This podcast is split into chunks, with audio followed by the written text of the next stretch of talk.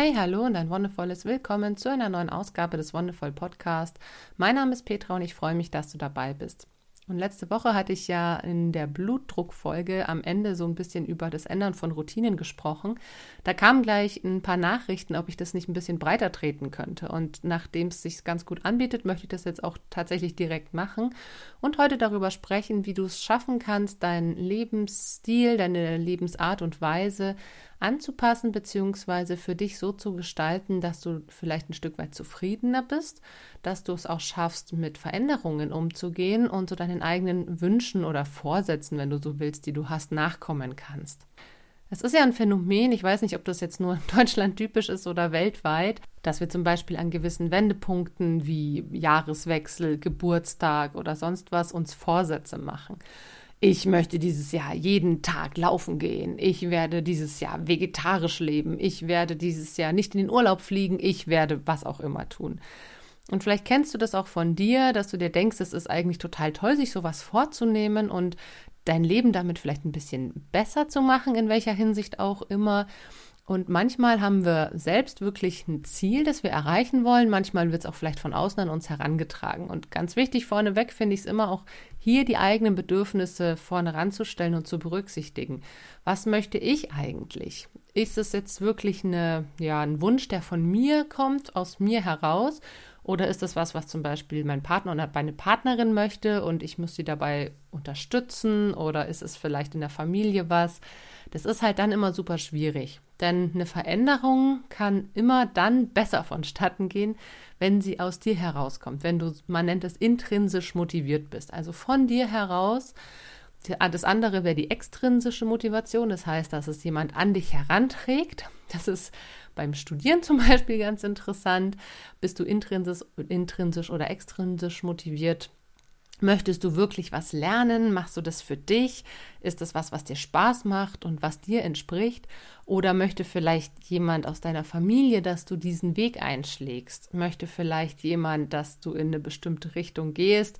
Hat es dir jemand nahegelegt? Hast du vielleicht selber auch nicht so viel Ahnung gehabt und dich damit nicht auseinandergesetzt? Das sind dann immer ja solche Faktoren oder auch wenn es um den Studienabschluss geht. Ne, mache ich das jetzt wirklich für mich, weil ich da Bock drauf habe, oder will ich einfach nur diesen komischen Zettel in der Hand haben wo drauf steht, ich bin jetzt Master auf sonst was. Auch das ist eine extrinsische Motivation, dass ich nicht von mir heraus das mache, sondern um den Abschluss willen zum Beispiel. Okay, also intrinsisch von dir aus, extrinsisch von außen auferlegt und das Intrinsische funktioniert einfach besser. Also das ist mit viel mehr Freude und viel mehr Zufriedenheit verbunden und es ist dir auch viel besser möglich, da seine, ich sag mal so, deinen eigenen ja, Ideen nachzugehen. Denn alles, was so von außen kommt, da sind wir vielleicht auch ein bisschen unkreativ. Ne? Der oder die hat gesagt, ich soll das jetzt tun, okay, dann mache ich es halt. Und wenn du das von dir aus machst, dann hast du eine ganz andere Grundhaltung. Dann überlegst du dir im Vornherein, okay, und wie kann ich es jetzt umsetzen, damit es passt? Was könnte ich tun? Vielleicht so oder vielleicht anders. Und das ist schon ein ganz entscheidender Faktor. Letztendlich ist es aber auch so, dass eine extrinsische Motivation irgendwann zu einer intrinsischen werden kann, aber auch andersrum. Also wenn wir zum Beispiel sagen, oh ja, wir fangen jetzt halt irgendwas an, da haben wir total Bock drauf und es kommt so von uns und dann merken wir aber vielleicht im Prozess, oh, irgendwie hakt es hier und da oder wird anstrengend oder es läuft nicht so rund, wie wir möchten, dann kann es eben auch ganz schnell werden, naja, aber jetzt mache ich es eben noch fertig oder jetzt bin ich schon so weit und dann äh, macht man es halt irgendwie fertig. Das gleiche eben von extrinsisch zu intrinsisch, wenn jemand dir sagt, hey, mach das mal und dann vielleicht merkst du im Prozess, boah, das ist total spannend, das ist wirklich total schön, aufregend, interessant, was auch immer. Da kann ich was mit anfangen, dann fängst du auch wirklich von dir aus an, verschiedene ja, kreative Prozesse anzuregen. Und dass dann wirklich das, was von außen erst an dich herangetragen wurde, eigentlich total die Bereicherung für dich sein kann. Im Idealfall spielt es auch ein bisschen zusammen, sage ich mal. Also mit einer extrinsischen Motivation, vielleicht mit einem gewissen Druck von außen, bist du vielleicht auch eher geneigt, etwas zu tun. Aber trotzdem, so kommt die Grundmotivation von dir heraus. Das ist zum Beispiel auch bei mir beim Podcast so der Fall. Ich habe gesagt, hey, ich habe da Bock drauf, ich will das machen. Und dann habe ich aber diesen Druck, in Anführungszeichen, jede Woche eine Folge rauszubringen. Was aber total gut ist, damit ich es auch wirklich mache, weil sonst wäre es sehr unregelmäßig, was auch schade wäre. Ein interessantes Beispiel ist auch mein Mann, der hat immer so eine, wir nennen es scherzhaft drei Monatsmotivation. Also der geht Projekte an und hat dann wirklich ziemlich genau drei Monate eine sehr hohe Energie, eine sehr hohe Motivation, um die auch durchzuführen. Ist super intrinsisch, also von sich aus motiviert, aber nach drei Monaten fällt diese Motivation ab. Und du merkst, wie, wie er sich selber irgendwie nicht mehr sicher ist. Hm, ist das jetzt das Richtige? Bleibe ich da überhaupt dran? Habe ich da überhaupt noch Lust zu? Und das ist ganz spannend zu sehen, weil dann häufig fällt wirklich nach drei Monaten dieses fällt er in so eine Art Loch und hört dann erstmal auf. Je nachdem, was es für ein Projekt ist, bleibt er entweder noch ein bisschen dran, wenn es was ist, was von außen auferlegt ist, aber trotzdem eine intrinsische Motivation hat. Zum Beispiel bei der Masterarbeit, ne, das ist ein Projekt, das geht über sechs Monate, weil es einfach diese Zeit in Anspruch nimmt. Klar beißt man sich dann da auch noch irgendwie durch, aber es ist auch was, wo zumindest jetzt bei ihm in, in seinem Fall das Thema spannend und interessant war und er sich auch dafür begeistern konnte. Und das musst du halt für dich einfach auch feststellen. Gibt es gewisse Zeitspannen, in denen du gut motiviert bist, dann solltest du das auch total für dich ausnutzen, um solche Zeitspannen zum Beispiel für Veränderungen zu nutzen. Denn es gibt, ich sag mal, gewisse Zeiten, in denen es uns leichter fällt. Es gibt gewisse Zeiten, in denen wir es vielleicht auch gar nicht hinkriegen. Und klar solltest du jetzt, wenn du wirklich sagst, du möchtest eine Veränderung angehen, schauen, dass sonst die anderen Umstände auch passen.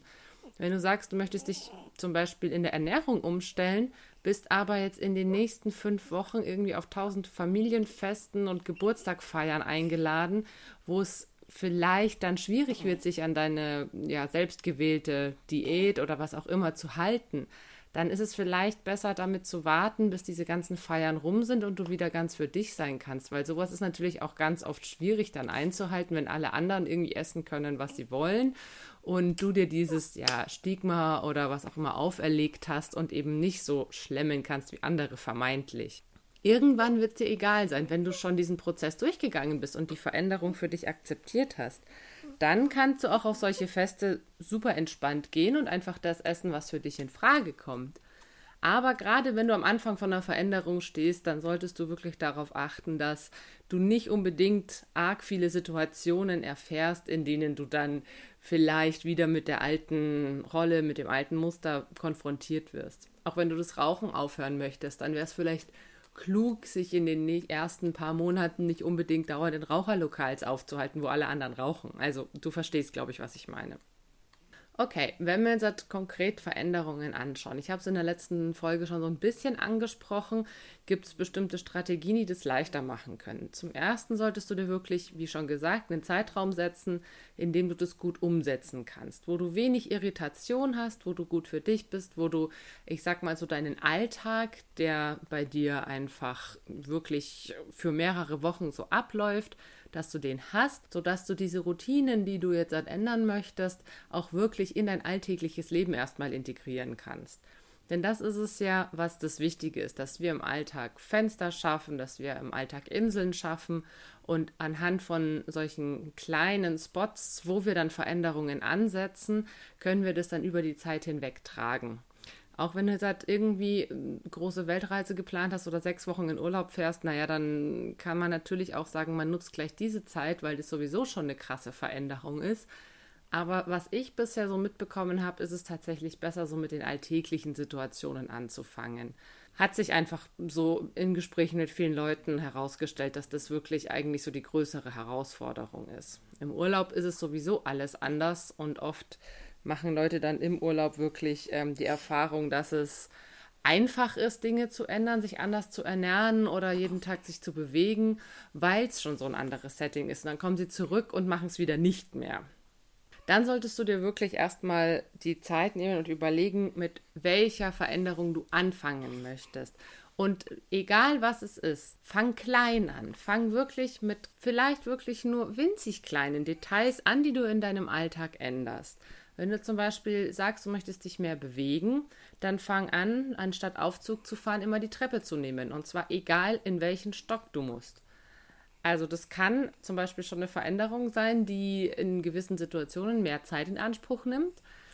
Ich habe schon relativ früh gesagt, ich möchte so wenig Aufzug wie möglich in meinem Leben fahren. Nicht, weil ich klaustrophobisch bin, sondern weil ich sage, ähm, ich möchte einfach wirklich so diese Bewegung auskosten. Und wir hatten im zweiten Semester, glaube ich, eine Vorlesung im zehnten Stock. Und wir sind tatsächlich, waren wir zu dritt und sind immer in den zehnten Stock hochgelaufen. Und es war wirklich scheiße anstrengend. Und gerade im Sommer haben wir auch eher ordentlich geschwitzt. Aber es war wirklich einfach auch ein schönes Event so, ne? Und du hast dich danach auch wirklich ein bisschen, ja, stolz gefühlt, irgendwie gut. Klar, es ist so ein bisschen Sport irgendwie und gleichzeitig weißt du, hey, du hast was für dich getan und ähm, hat einfach ein gutes Gefühl gemacht. Wenn du auch sagst, okay, ähm, ich fahre viel mit dem Auto, gibt es vielleicht Strecken, die du mit dem Fahrrad fahren kannst. Wenn du zum Beispiel auch in der Arbeit bist und mit der U-Bahn fährst, kannst du eine Station eher aussteigen und den Rest zu Fuß laufen oder mit dem, mit dem Tretroller fahren oder sowas. Das sind so kleine Sachen. Und wenn es irgendwie gar nicht mit dem normalen Alltag zu vereinbaren ist, dann such dir wirklich ähm, andere Inseln, in denen du Bewegung einbaust, zum Beispiel in der Mittagspause, dass du die Mittagspause nicht sitzend irgendwo im Restaurant verbringst oder mit Kollegen und Kolleginnen am Tisch, sondern dass du zum Beispiel spazieren gehst. Oder dass du abends, wenn du im Bett liegst, es gibt ja viele Menschen, die abends noch im Bett liegen und lesen oder irgendwie auch gar nicht so recht wissen, was sie jetzt noch machen sollen, zwar schon müde sind, aber sich dann auch ewig hin und her wälzen. Es gibt so viele schöne Übungen, die du im Bett machen kannst. Einfach so ein bisschen für, für den Muskelaufbau, für Rumpfmuskulatur. Da gibt es so viele Übungen, die man wirklich einfach fünf Minuten am Abend oder fünf Minuten am Morgen, bevor du aufstehst, machen kannst. Und allein das ist dann schon auch was, was dich natürlich ein bisschen anregt und den Kreislauf in Schwung bringt und auch schon dafür sorgt, dass du mit Bewegung entweder in den Tag startest oder aus dem Tag rausgehst. Das heißt, such dir wirklich kleine Orte, kleine Inseln, fünf Minuten am Tag, zehn Minuten, Viertelstunde, aber erstmal gar nicht mehr. Wenn du sagst, du willst einen Marathon laufen, dann fängst du ja auch nicht damit an, 42 Kilometer zu rennen, sondern du fängst klein an. Und genau so ist es mit jeder Veränderung, die du auch im Alltag hast. Das gleiche mit der Ernährung. Wenn du sagst, du möchtest jetzt zum Beispiel dich vegetarisch ernähren, mach nicht von jetzt auf gleich deinen kompletten Speiseplan fleischlos, sondern such dir vielleicht gewisse Mahlzeiten oder gewisse Tage raus, an denen du das weglässt und schau einfach, wie es dir damit geht. Kommst du gut klar? Hast du noch genügend Auswahl? Wie kannst du das überhaupt auch gut mit deiner Familie oder deinen Freunden oder vielleicht wohnst du in der WG, wie auch immer, kannst du das da gut kombinieren? Solche Fragen stellen sich natürlich immer. Wenn du alleine lebst, ist es meistens viel weniger ein Problem dann hast du natürlich niemanden, auf den du sonst Rücksicht nehmen musst. Aber auch da, wenn du mal Leute zum Essen einlädst, dann schau, dass es vielleicht nicht an so einem Tag ist, wo du sonst normalerweise ähm, vegetarisch machen würdest. Außer du möchtest die Leute natürlich ganz gezielt einbinden. Es ist natürlich auch eine schöne Gelegenheit, das ein bisschen weiter zu tragen. Was tatsächlich leichter fällt, ist, wenn man sich jemanden sucht, der diese Veränderung mitbegleitet. Also wenn du in Anführungszeichen niemanden hast, dann ist es natürlich auch leicht, weil du ganz für dich bist. Aber so ist es ja nicht. Wir haben ja alle irgendwelche Freundinnen, Freunde, Familie, Bekannte, treffen uns mit Menschen. Es ist ja wirklich niemand so ganz allein. Und dann ist es tatsächlich einfach zu sagen, hey, wir machen die Veränderung zu zweit durch. Wir wollen beide mehr laufen gehen, mehr Bewegung in unseren Alltag haben. Wir wollen unsere Ernährung umstellen, zum Rauchen aufhören, was auch immer.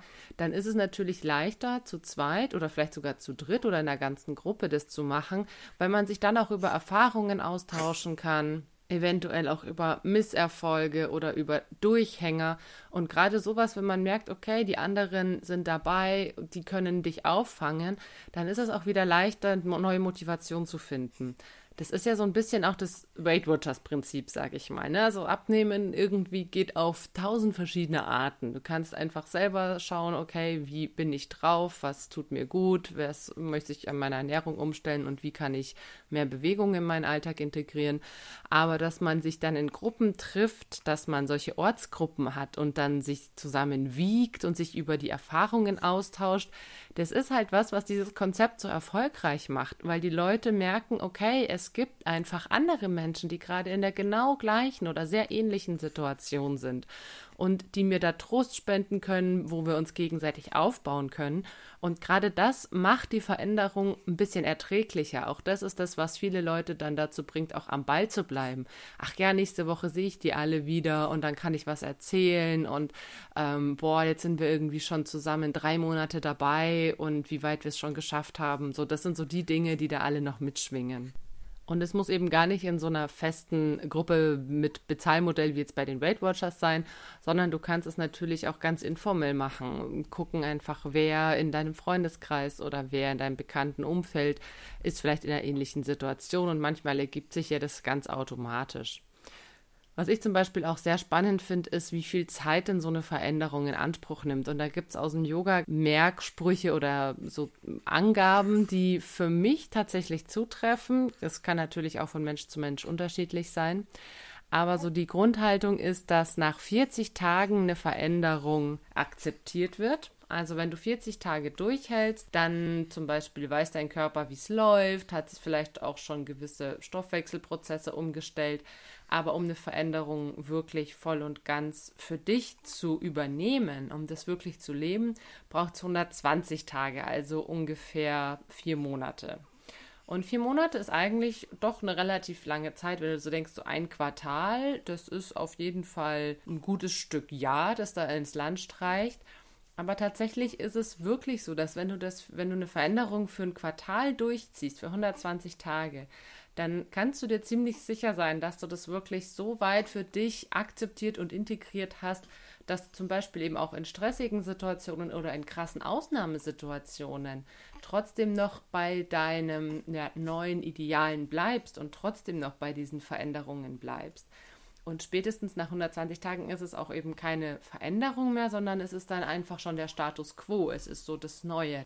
Jetzt kommt vielleicht deinerseits ein Ausschrei, boah, aber ein Quartal, das ist ja ganz schön lang und jetzt habe ich ja vorhin gesagt, man sollte schauen, dass man in der Zeit der Veränderung irgendwie möglichst wenig Irritation hat. Das gilt vor allem für die ersten 40 Tage. Also für diese erste Zeit, für die ersten sechs Wochen, wenn du wirklich dabei bist, das dein Leben umzustellen, zu schauen, was passt für mich, wie kann ich gut leben und wie kann ich es mir auch einfach machen. Denn ich denke, das ist das Wichtige, dass wir uns nicht zu viel aufbürden, dass du sagst, okay, ich möchte was verändern, aber ich möchte mich auch trotzdem dabei gut fühlen. Und klar ist es am Anfang eine Umstellung, es ist schwierig, es ist mit Frustration verbunden, aber du solltest diese Momente so klein wie möglich halten und dir immer auch Leute zum Austauschen suchen, auch wenn sie eben nicht den gleichen Prozess durchmachen wie du.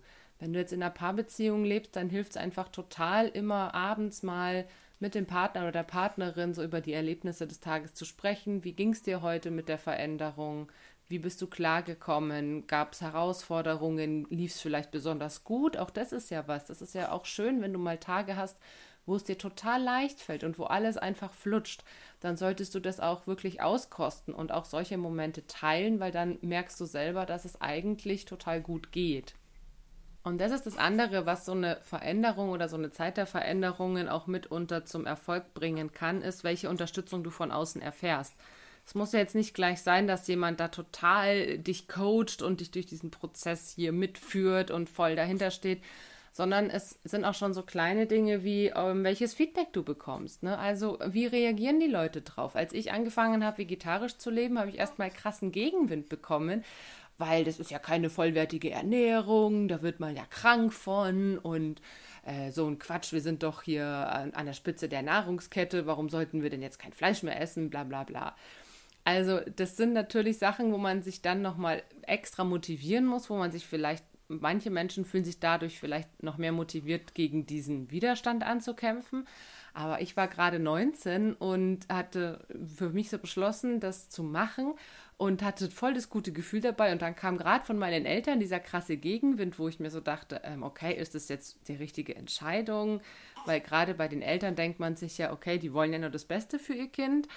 Ähm, und habe dann tatsächlich nochmal ganz arg überlegen müssen, mache ich das jetzt oder nicht. Und deswegen umgib dich wirklich mit Menschen, die dich nur positiv bestärken, die deine Veränderung mit einem Lächeln begleiten, die dich vielleicht auch ein Stück weit an die Hand nehmen und versuch solche negativen Menschen, soweit es geht, zu meiden, beziehungsweise stell einfach von vornherein klar, dass du dich wenn jemand negativ über diese Veränderung sprechen möchte, dass du einfach nicht die richtige Person dafür bist. Dass du wirklich nur mit positiven, unterstützenden Kommentaren konfrontiert werden möchtest und alles andere sollen sich die Leute dann gefälligst für sich behalten. Das ist natürlich auch schwierig, weil manchmal gibt es Leute, die einfach so aus sich heraus dann äh, irgendwie Kommentare loswerden wollen. Dann versucht es zu ignorieren, versucht drüber zu stehen, nicht hinzuhören oder versucht ihr auch schon vorweg gezielt Strategien zurechtzulegen oder auch Konterargumente, mit denen du solchen Leuten begegnen möchtest. Und letztendlich kannst du alles angehen. Du kannst auch alles schaffen, wenn du erstens die richtige Motivation hast und zweitens die richtige Strategie. Klein anfängst, dir gezielte Inseln im Alltag suchst, wo du die Veränderung schrittweise und nicht zu viel auf einmal anbringst und dass du dir die entsprechenden Leute, die entsprechende Unterstützung in deinem Umfeld suchst, dich da bestärken lässt. Oder meinetwegen, wenn es wirklich gar niemanden in deinem Umfeld gibt, dass du einen persönlichen Austausch hast, dass du dir irgendwelche Gruppen auf Facebook oder im Internet suchst, wo solche Veränderungen stattfinden. Auch das kann schon hilfreich sein, da einfach ein Forum zu haben, gedankenlos zu werden oder was auch immer eine Möglichkeit ist, ist zum Beispiel ein Tagebuch zu führen. Auch das hatte ich in einer anderen Folge angesprochen, dass du wirklich auch deine eigene Veränderung nachvollziehen kannst, dass du nochmal nachlesen kannst, wie war es denn tatsächlich, wie ging es mir vor ein paar Wochen, vor ein paar Monaten, als ich noch ganz am Anfang stand. Gerade wenn man so ein Tief hat oder auch wenn man mal ein Hoch hat, ist es total wertvoll, das aufzuschreiben, um sich danach wieder dran zu erinnern. Hey, es gab auch schon Situationen, die schlimmer waren, es gab auch schon Situationen, die besser waren und so ist es einfach ein ständiges Auf und Ab. Aber gleichzeitig weißt du, nach jedem Tal kommt wieder ein Gipfel, nach jeder Flaute oder jeder Frustration kommt wieder ein Moment der Motivation. Und auch das ist was, wo du dich selbst einfach mit beobachten kannst und wo du selbst so ein bisschen auch in Anführungszeichen deine Erfolge mitnotieren kannst. Ich finde es immer schwierig, sowas mit Erfolgen zu machen, aber manche Menschen brauchen das auch als Motivation, dass sie zum Beispiel sagen, okay, ich möchte jetzt zum Beispiel eben 40 Tage rauchfrei leben, dann ist das auf jeden Fall total erstrebenswert. Und dann kann man sich natürlich auch in einer gewissen Weise nach 10 Tagen schon belohnen oder nach 20 oder nach 30 und das so ein bisschen feiern und zelebrieren. Wichtig ist da halt, dass du dich nicht von diesen Belohnungen abhängig machst. Also, dass du dann nicht, wenn du eben dann keine Belohnungen mehr dir irgendwann zukommen lässt, die Motivation verlierst, weil du keine Belohnungen bekommst. Also, das ist so eine klassische Konditionierung und das sollte natürlich nicht passieren. Du solltest dich nicht konditionieren auf irgendwelche Erfolge und Belohnungen, sondern es sollten so kleine Momente sein, die du dann genießt, die du dann entsprechend vielleicht auch mit Bekannten vielleicht irgendwie feierst, auch diese 40 Tage oder diese 120 aber nicht jeden Tag, den du irgendwie mit der Veränderung geschafft hast, dir dann irgendwie, keine Ahnung, was zu gönnen oder so, sondern wirklich in Ausnahmefällen eher, damit du dich eben nicht konditionierst, sondern weiterhin auf einem ganz normalen Level motiviert bleibst. Und damit war's das für heute. Ich hoffe, mit diesen kleinen Tipps schaffst du es vor allem, deine eigenen Ziele zu erreichen, deine Veränderungen und deine Routinen anzupassen. Und ich freue mich natürlich, wenn dir die Folge gefallen hat, dann lass gerne einen Kommentar oder eine Bewertung da. Und wir hören uns dann bald wieder. Bis dahin wünsche ich dir alles Gute und noch einen wonnevollen Tag.